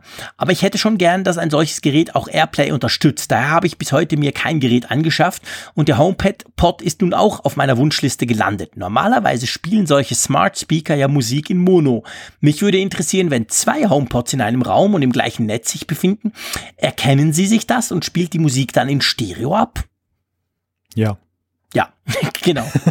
Kurz und knackig, ja. Ja, also äh, es ist ja immer noch so, in Sachen HomePod haben wir noch viel Klärungsbedarf. Es ist ja so, diese Geräte sind da ja demonstriert worden bei der Weltentwicklerkonferenz, ähm, das in, in, in geschlossenen Umgebungen. Testgeräte sind ja noch nicht in der freien Wildbahn aufgetaucht und rezensiert worden, aber es ist so, ich habe mir ein paar Berichte durchgelesen, um eben diese Frage beantworten zu können. Es soll nicht so sein, dass eben die jetzt einfach nur parallel das gleiche abspielen oder aus zwei Mono-Sounds einen Stereo-Sound machen, sondern es soll wirklich so sein, dass die eben dann auch äh, die Geräte sich abstimmen in der Frage, welche Kanäle spielen sie aus, äh, wo, welches ist am nächsten an Nutzer und dass die, die Beschreibung, die einige Journalisten geschildert haben, ist, dass sie wirklich das Gefühl hatten, ähm, sie konnten nicht lokalisieren, wo jetzt der Sound eigentlich herkommt. Also das war so genial wohl dieses Zusammenspiel von zwei HomePods, die natürlich nebenbei gesagt dann auch schon fast 1000 Euro auf die Waage bringen, wenn man sie kaufen würde. Aber ähm, das, das soll schon irgendwie ein einzigartiges und neues Erlebnis sein. Ja, also ich weiß, ich musste mir schon einige Kritik gefallen lassen, dass ich so über die HomePods hergezogen bin nach der Vorstellung an der WWDC. Ähm, äh, das, ich habe ja niemals den Klang bena be be irgendwie benotet, weil das wissen wir ja noch nicht. Wir haben das Ding ja noch nicht gehört. Der soll aber offen offenbar sehr gut sein und das glaube ich auch. Ähm, es ist aber auch da so, diese Stereofunktion ist auch da nichts wirklich Neues, weil zum Beispiel Sonos kann das auch. Also da kannst du dir zum Beispiel zwei Play One kaufen, das sind die günstigsten, die kosten knapp 200 Euro. Und dann kannst du beim Einrichten kannst du sagen, hey, aber die zwei hätte ich gerne als Stereo und dann werden die eben entsprechend stereomäßig äh, verlinkt und dann ist es dann eben links, rechts etc. Und das kann man natürlich dann mit den HomePods auch machen. Das ist eine sehr praktische Sache, weil manchmal reichen eigentlich in Anführungszeichen zwei kleine solche Speakers und man kann einen wirklich großen Raum damit beschallen, wenn sie stereofähig sind. Und das sind die eben. Also das ist eine coole Sache, sowohl bei den HomePods wie bei anderen Systemen. Also auch Sonos ist da nicht allein. Das können, können einige inzwischen, weil sie natürlich gemerkt haben, es gibt Leute, die gerne auch wirklich zwei solche kaufen, auch wenn sie teuer sind. Dafür brauchen sie sonst eigentlich mehr oder weniger nix. Und das ist schon praktisch. Also da finde ich von dem her gesehen, ähm, das erwarte ich eigentlich von so einem teuren Speaker, dass wenn man noch mehr Geld hinlegt und zwei davon kauft, dass die das dann auch entsprechend, dass man die so konfigurieren kann. Ich glaube, die HomePods sollen das vielleicht sogar selber erkennen. Ich könnte mir gut vorstellen, dass die Einrichtung dann wahrscheinlich viel einfacher ist als zum Beispiel bei Sonos. Da hat man so eine App und die ist, naja, die ist so einigermaßen, aber das ist jetzt nicht so super, super easy. Ähm, von dem her gesehen, ja, spannend, aber wir warten nach wie vor, gell? Ja, also ich denke ganz klar, dass Apple sehr stark versuchen wird, gerade in diesen Finessen, die du gerade beschrieben hast, Konfiguration, Einstellung, eigentlich gar nichts einstellen müssen, aber einfach perfekten Klang genießen.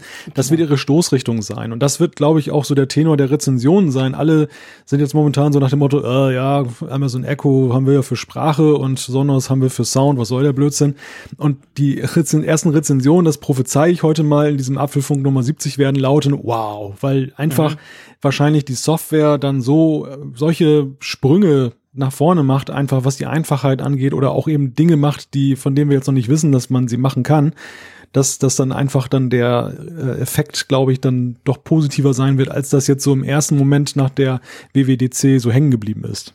Ja, das könnte ich mir gut auch vorstellen, dass da dann eben noch äh, noch ein bisschen mehr quasi ähm, cool Coolness drin ist oder eben Einfachheit, wofür Apple ja definitiv steht und das wird man aber halt erst sehen, wenn man die Dinge mal selber ausprobieren kann, damit rumspielen kann und das testen kann. Und das dauert sicher noch eine Weile bis dahin.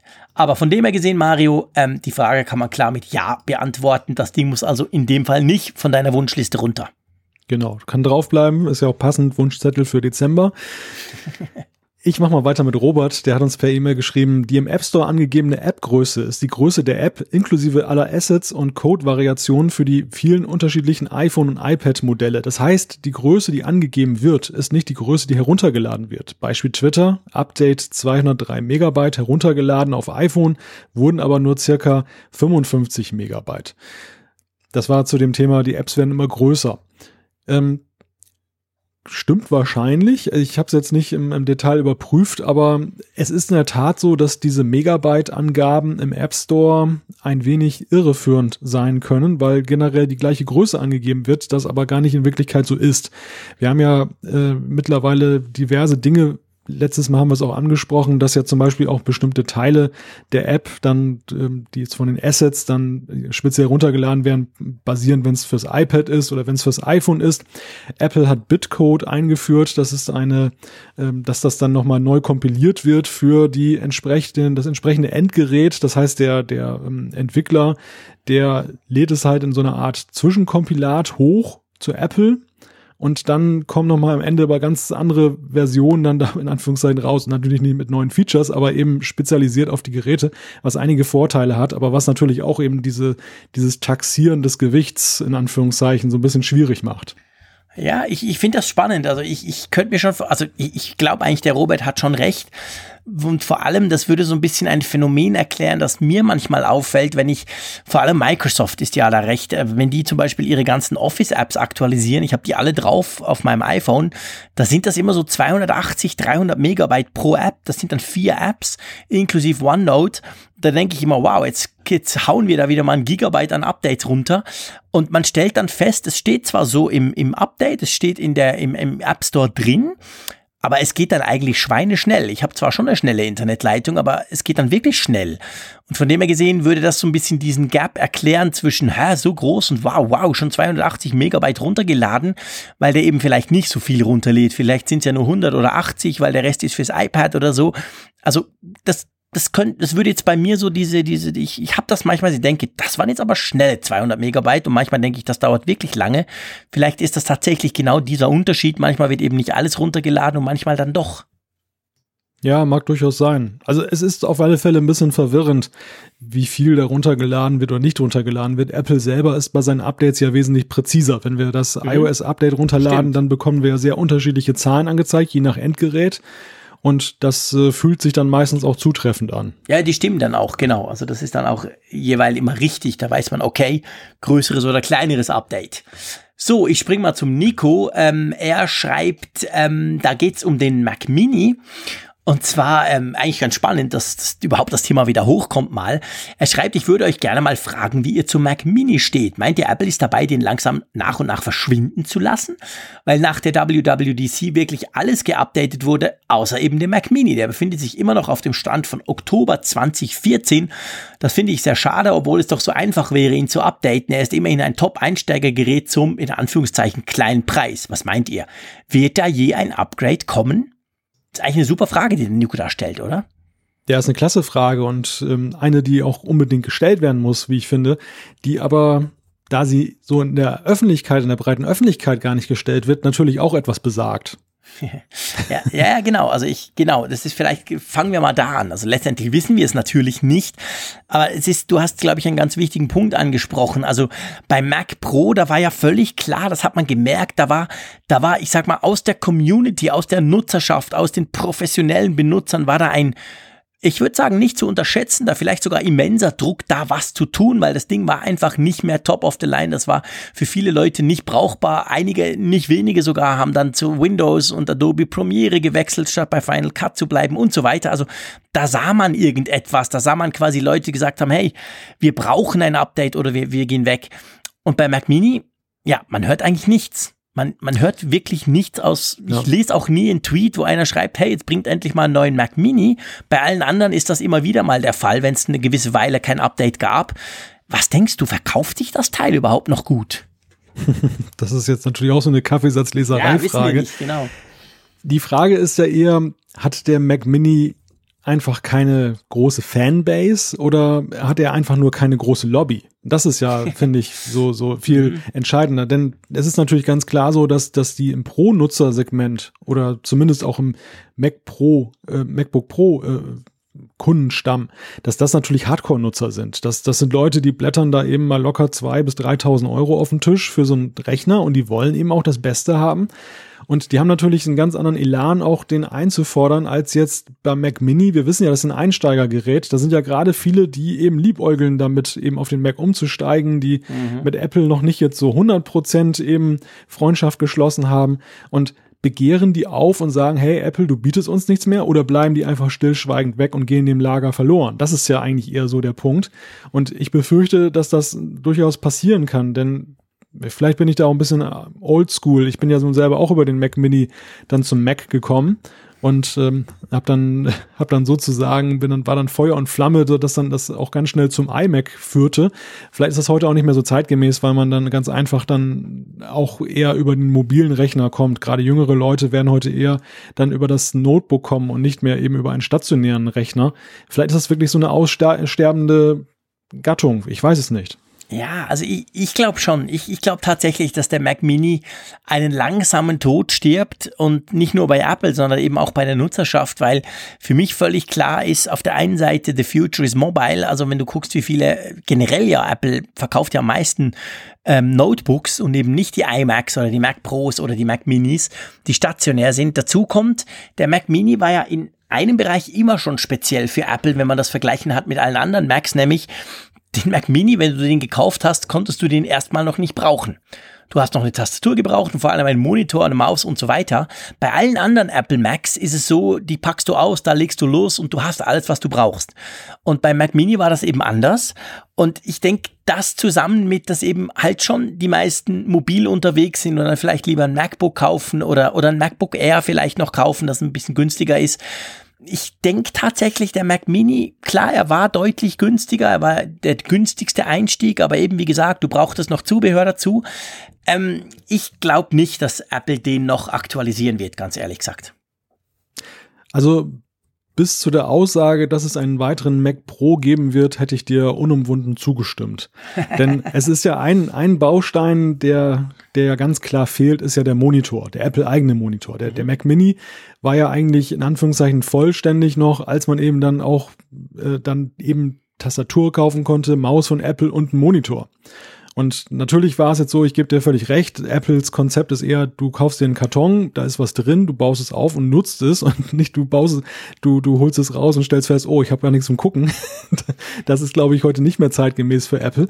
Aber ähm, ich, ich, ich komme eigentlich jetzt aus der Warte, beim Mac Pro ist es ja nicht anders. Also da, der, der ist ja auch noch so ein, so ein ja. modularer Computer und ob da nicht vielleicht auch noch ähm, vielleicht auch ein, also ich könnte mir vorstellen, bis vor einem Jahr haben sie die Strategie verfolgt, Mac Mini ist genauso tot wie der Mac Pro. Wir verabschieden uns von diesen Computern. Aber ob das nicht vielleicht auch nochmal wieder den Mac Mini beflügeln könnte, dass man eben beim Mac Pro jetzt auch sagt, naja gut, ähm, große Nachfrage gibt's ja eigentlich nicht, aber eben lautes Getöse, vielleicht. Ich glaube nein. Ich sag dir auch ganz klar warum.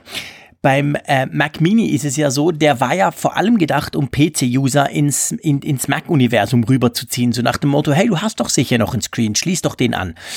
Und äh, bei Mac Pro ist es so, wenn du 4000 Euro für einen Mac ausgibst oder noch mehr, ja, dann kannst du auch noch 1200 Euro für ein Apple Thunderbolt Display ausgeben. Wenn du aber 500 Euro ausgibst für einen Mac Mini, da kaufst du sicher nicht für den doppelten Preis nur einen Bildschirm dazu von Apple. Also von dem her, der Mac Mini in meinen Augen war immer ganz klar dafür gedacht, dass du da eben keinen Apple Bildschirm dran schließt, sondern irgendwas günstiges, was bei dir noch rumfliegt. Und drum denke ich eigentlich, also äh, ich kann mich täuschen, klar, aber ich denke, das Ding, ich glaube nicht, dass sie das, das erweitern, ich, äh, beziehungsweise noch aktualisieren. Ich glaube wirklich, der fliegt raus und wird dann quasi durch die inzwischen ja doch recht zahlreichen Apple Notebooks ersetzt. Und der Mac Pro, der ist eben wirklich eine Pro, äh, Pro Teil, der ist auch Pro teuer, der ist wahnsinnig teuer. Hm da passt es irgendwie. Da, da den kann man irgendwie noch mit dem 5K-Monitor verknüpfen und das spielt dann eigentlich wie gar keine Rolle. Ist sowieso schweineteuer. Bei Mac Mini glaube ich das nicht so recht. Ja, du könntest recht haben. Also es ist natürlich auch so, das ist ganz klar ja die Abkehr und der Abschied eben davon, dass du unter 1000 Euro einen Einstieg mhm. in die Mac-Welt bekommst. Ja, stimmt. Das, ja. das muss man, das muss man mal so sagen. Die, die ja. MacBooks, ich habe mich da die Tage auch erst wieder drüber informiert, welche Modelle es da gibt gerade jetzt und, und was die kosten. Und ich war so ein bisschen erschrocken, weil wenn man das nicht sich jeden Tag dann vor Augen führt, dann merkt man das gar nicht, welche Preissteigerungen da stattgefunden haben, wie der Einstiegspreis ja nach oben katapultiert wurde. Das ist natürlich für junge Menschen dann schon eine ganze Hürde, um ja. äh, in die Apple-Welt einzusteigen, wenn man dagegen mal sieht, was ein PC da, da kostet. Ja, da hast du recht. Also ich meine, der Mac Mini war der günstigste Einstieg, gerade eben, wenn du noch ein bisschen was hattest zu Hause an, an Bildschirm oder so und noch irgendeine Logitech, Logitech Maus rumflog. Und das ist jetzt alles vorbei. Jetzt musst du viel, viel mehr Geld ausgeben, außer du kaufst natürlich einen gebrauchten. Ähm, ja, das ist schon wahr, aber vielleicht geht eben Apple den Weg, dass sie sagen, nee, das, das wollen wir gar nicht mehr, dass du so günstig einsteigen kannst. Und dann lassen die das einfach wegfallen. Also vor allem im mhm. Oktober 2014, ich meine, hey, das ist wirklich schon lange. Kann mir kaum vorstellen, dass sich der überhaupt noch jemand kauft. Von dem her gesehen, ja, also äh, lieber Nico, ich mache mir da keine große Hoffnung, ganz ehrlich gesagt. Apropos keine Hoffnung, eine Zuschrift sollten wir noch reinnehmen. Ja, sowieso, klar, definitiv. Eine, eine Zuschrift nehmen wir locker noch rein. Äh, magst du den, äh, lass mich mal kurz, wo sind wir denn? Ja, genau, magst du, ja, genau, ein schönes Thema. Da werden wir wahrscheinlich zehn, zehn Minuten drüber diskutieren dürfen, mindestens, und dann sind wir wieder auf unserer üblichen 1 Stunde 18. Hast du übrigens gesehen, unsere letzten Folgen waren alle plus minus 20 Sekunden gleich lang. Total ja, witzig. Das, das ist nicht so, dass wir das groß planen. Wir haben schon ein bisschen die Uhr im, im Griff, aber beziehungsweise im Blick. Aber ja, wir quasseln ja. Ähm, von dem her ist das nicht, nicht so ganz genau, aber spannend. Ja, genau. Und zwar, wir haben einige Zuschriften bekommen. Und da ging es drum, ähm, vielleicht erinnert ihr euch, liebe Hörerinnen und Hörer, vor einigen Folgen, als wir die Funkgeräte-App vorgestellt haben, haben wir auch erklärt, warum die eben Funkgeräte-App heißt und nicht Apfelfunk-App. Willst du das ganz kurz zusammenfassen, ohne Polemik? Drum würde ich vorschlagen, mach du das, sonst ärgere ich mich schon wieder. ja, ganz einfach gesagt, Apple hat beanstandet, dass eben das Wort Apfel in Apfelfunk vorkommt. Und das würde angeblich dann im App Store zu Irritationen führen, dass Nutzer denken könnten, das wäre jetzt eine offizielle Apple-App, wenn da eben Apfel drin ist. Und deshalb wurde uns dann eben untersagt, diesen Namen zu verwenden. Und dann haben wir es nochmal eingereicht und im zweiten Schritt wurde auch das Logo beanstandet, weil da eben auch Apfel drin steht. Und dann wurde uns halt nach ähm, einem Telefongespräch bedeutet, entweder einen ziemlich umständlichen, holzigen Namen nehmen, der Apfelfunk enthalten kann, aber ansonsten halt grausam ist oder aber was anderes machen und dann haben wir gesagt, was anderes. Genau, und wer auch was anderes machen musste, das ist Apfel Talk. Das ist diese super Seite, Community ähm, mit ganz, ganz vielen super spannenden Dingen drauf. Und die haben ja auch eine tolle App. Die hieß Jahr und Tag immer Apfel Talk. Und ja, die heißt seit dieser Woche at.mobile genau gleich, ähm, aus dem gleichen Grund, weil nämlich Apple plötzlich gesagt hat, hey, Moment, sorry, das geht gar nicht.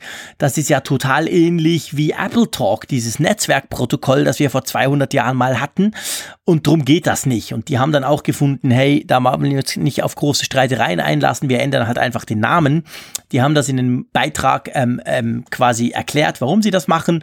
Ganz witzige Kommentare übrigens drunter, müsst ihr unbedingt lesen, da hat ganz lustige Sachen dabei. Die Leute haben das zum Teil, sag ich mal, mit Humor genommen, aber man muss schon sagen, hey Apple, was, was denkt ihr euch eigentlich dabei? So ein Quatsch. Also man kann sagen, da hat jetzt noch jemand anders getroffen, eine ganz, ganz große Seite, eine ganz große Community, die es schon ewig lange gibt. Ja, auch die mussten umbenannt werden und ich würde mal sagen, so im Umkehrschluss ähm, haben wir wahrscheinlich das Richtige gemacht, oder? Ja, es kam ja immer mal wieder die Frage an uns, habt ihr nicht ein bisschen zu früh klein beigegeben? Hättet ihr das nicht einfach weiter verfolgen müssen? Oder es gab ja auch Vorschläge für Namen, die irgendwo zwischen Apfelfunk und Funkgerät liegen, wo wir immer gesagt haben, wir glauben nicht, dass das funktioniert. Apple geht es ums Prinzip. Das, das ging jetzt nicht um Apfelfunk im Speziellen, das geht einfach um diesen Begriff Apfel, um diese Verwechselbarkeit. Und das, was da jetzt Apfeltalk passiert ist, das bestätigt uns voll und ganz, denn hier ist ja noch ein qualitativer Unterschied. Wir wollten eine neue App einreichen, die es vorher nicht gab. Und das ist eine App, die war fünf Jahre, glaube ich, im App Store drin. Mhm. Keiner hat irgendwas beanstandet und plötzlich gab es einen Anruf aus Kalifornien, so ist zu lesen. Und dann hieß es, ähm, ja, wir haben uns das gerade mal angesehen. Also nee, das geht jetzt nicht. Ihr müsst das mal ändern in zwei Wochen. Genau, das ist wirklich das Krasse dran. Also ich meine, wir haben wirklich, wie du sagst, versucht, neu reinzukommen und wurden abgelehnt. Die sind seit Jahr und Tag drin und haben einfach ein ganz normales Update eingereicht und dann hat Apple quasi blöd gesagt plötzlich gemerkt, hey, die heißen ja Apfel und hat das quasi jetzt verboten. Ja, das ist schon eine üble Sache und ich bin ziemlich sicher, ganz ehrlich gesagt, dass das anderen Seiten unter Umständen auch so gehen dürfte. Es gibt ja Apple Page noch, auch eine ganz coole Seite, die haben auch eine schöne App. Also ich muss ganz ehrlich gesagt sagen, wenn ich jetzt eine App hatte, hätte mit dem Namen Apfel drin, da würde ich mir Sorgen machen. Spätestens beim nächsten Update fliegt die vielleicht raus, oder? Ja, das, das, das Feld wird auch schon dünner. Also ich kann es jetzt leider nicht belegen, weil ich keine Bildschirmfotos gemacht habe. Ich hatte damals, als dieser Namenstreit losgegangen ist, mit Apple dann auch mal geguckt im App Store, wie viele Apps in Deutschland gibt es denn mit dem oder im deutschsprachigen Raum gibt es denn mit dem Apfel im Namen? Und das war eine ganze Reihe. Und das war auch so ein Thema, wo du und ich auch gesagt haben, ist ja eigentlich ungerecht. Also uns verweigert man das jetzt ja, und genau. das ist ja gang und gäbe. Das hat jahrelang keine Rolle gespielt und Apple toleriert das nach wie vor und es gibt ja auch keine Verwechslung. Wo ist das Problem? Und jetzt hatte ich gestern nochmal nachgeguckt und da habe ich plötzlich nicht mehr so viele Apfel-Apps entdeckt im App Store. Also ich glaube, es waren jetzt neben allerlei Spielen, in denen der Begriff Apfel irgendwie vorkam, so Kinderspiele, waren es, glaube ich, zwei, die sich mit Apple-Themen jetzt beschäftigen. Und ich meine, es waren mehr, als ich dann vor einigen Monaten geguckt habe. Ja, das ist gut möglich. Also von dem her gesehen gut möglich, dass Apple da jetzt mehr ein Auge drauf hält, eben einfach zwischendurch bei Updates oder vielleicht sogar eigeninitiiert auf die zugeht und sagt, hey, so geht das nicht. Also alles in allem finde ich es nach wie vor schade. Ich finde es blöd. Ich finde es kleinlich. Ich finde es, äh, ja, Verwechslungsgefahr ist ein, ein schlechter Scherz, ehrlich gesagt. Aber ja, man kann halt nichts tun. Wir haben das ja schon ausführlich diskutiert damals, als wir Funkgeräte-App vorgestellt haben. Man sitzt letztendlich am kürzeren Hebel. Apple kann selber entscheiden, wen sie in den App Store lassen und wen nicht. Und es lohnt sich natürlich auch nicht, mit Apple da zu streiten in dem Bereich, das ist völlig klar. Und so haben sich eben auch die Kollegen von Apple Talk, Apple Talk entschieden. Und ja, mal gucken, wie es mit den anderen noch geht, ob die lange noch bleiben oder ob die auch wechseln müssen. Ja, finde es immer noch blöd, aber letztendlich ähm, wichtig ist einfach, dass die User das verstehen, dass sie es wissen und dass sie letztendlich dann die Apps eben trotzdem noch brauchen, auch wenn die halt nicht mehr mit Apfel im Namen daherkommen. Also von dem her gesehen, ja, das ist eine Entwicklung, die fortschreitet und gibt mir insofern das Gefühl, dass wir nicht alleine sind. Ich gebe zu, ich hatte das mal am Anfang ein bisschen, dachte ich so, Himmelarsch und all die, die schon drin sind und die machen das schon seit Jahren, jetzt kommen wir und wir dürfen nicht. Da habe ich mich ganz kurz ein bisschen ungerecht behandelt gefühlt. Aber ey, letztendlich sitzen wir alle im gleichen Boot und äh, wir sind Apple alle gleich ausgeliefert, was diese Namenskonvention anbelangt. Ja, das kann man gut finden oder nicht, aber auf jeden Fall, ähm, ihr seht, da ist was im Gange und darum heißt die Apfelfunk-App Funkgerät. Und ihr findet die ja, das gleiche ist bei Apfeltalk natürlich auch. Ihr könnt im App Store auch Apfeltalk eingeben, da findet ihr die neue App, die AT Mobile heißt auch. Wir verlinken natürlich in den Show Notes auf den entsprechenden Artikel. Und ja, das Thema ist nach wie vor am Laufen und ich denke wahrscheinlich, das ist nicht das letzte Mal unter Umständen, dass sowas passiert. Nein, also vielleicht das letzte Mal, dass es so publik wird und das ist ja eben auch die Frage, ob jeder das auch dann eben groß raushängt und dann eben das thematisiert, thematisiert, so wie Apfeltalk das jetzt gemacht hat, so wie wir das gemacht haben. Aber ich finde, es lohnt sich auch darüber mal zu sprechen, denn das wirft, also es ist natürlich gerade mit bezogen auf uns jetzt auch ein sehr selbstreferenzierendes Thema. Gleichzeitig ja, ist es aber ja auch eben ein Thema, dass man sich eben einfach mal bewusst wird, wie funktioniert der App Store und ähm, welchen Dingen sehen sich Entwickler gegenüber? Also wie frei ist man zum Beispiel in der Namenswahl oder welche Konventionen mhm. gibt es da, von denen man jetzt gar nicht denkt, dass sie eben bestehen? Und das finde ich ist einfach auch ein informatives Thema. Das ist eben der Blick auch dann eben auf das gesamte Apple-Universum, den wir hier haben und dementsprechend auch ein interessantes Thema eben, was uns da jetzt ereilt hat von den Kollegen. Schadenfreude, das kann man ganz klar sagen, empfinden wir überhaupt nicht. Nein, nein, im denn Gegenteil, ganz im Gegenteil, das, das erfüllt uns eher noch mit zusätzlicher Traurigkeit, weil nämlich unser Standpunkt, dass wir gesagt haben, was schadet eigentlich jetzt eine App mit dem Namen Apfel, die erkennbar nicht von Apple ist, jetzt dem App Store? das ist ja nur noch verstärkt worden durch dies, was wir jetzt gerade lesen. Ja klar, also das, das ist mir ganz, ganz wichtig. Ich habe vorhin gesagt, ich habe mich ganz am Anfang ungerecht behandelt gefühlt. Das, das meine ich aber nicht im Sinne von, dass ich dachte, ja, die sollen doch auch, sondern einfach, dass ich dachte, das ist ja, ist ja komisch. Aber ähm, das hat überhaupt nichts mit Schadenfreude zu tun. Ich finde das nach wie vor idiotisch, egal wen es trifft. Und ähm, ja, wir sitzen eben alle im gleichen Boot und da müssen wir uns halt was einfallen lassen. Das haben die Kollegen von Apple Talk super gemacht. Wir haben, glaube ich, auch einen ganz tollen Namen gefunden. Also von dem her, das passt schon. Aber es ist wichtig, dass man es thematisiert, dass man auch mal drüber spricht. Der, der App Store ist eben nicht, man kann nicht machen, was man will. Apple hat da ganz klare Regeln und die offensichtlich ziehen sie ziemlich knallhart durch und das betrifft eigentlich alle.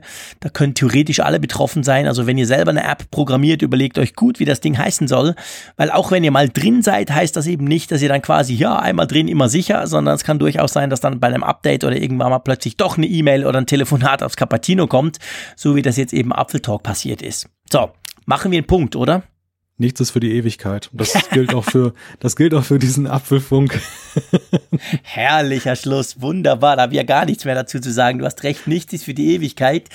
Drum sagt der aus Bern einfach Tschüss. Es ist schon späte Nacht. Ich freue mich auf nächste Woche. Da quatschen wir weiter. Und ja, Malte, vielen herzlichen Dank, egal ob Apfel oder Funkgerät. Hauptsache, wir sprechen über Apple-Themen und das machen wir auch nächste Woche wieder. Und ich sage einfach Tschüss aus Bern. Ja, pünktlich wie ein Schweizer Uhrwerk möchte ich jetzt klischeehaft anmerken. Nächste Woche hören wir uns wieder und ich freue mich schon drauf. Bis dann. Alle Folgen im Überblick, Neuigkeiten per Push-Nachricht, Umfragen und die Hörerkarte, dies und mehr in Funkgerät, der App zum Apfelfunk. Kostenlos im App Store.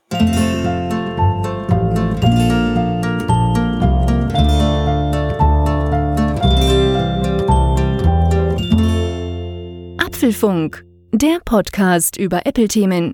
Mehr Infos unter www.apfelfunk.com.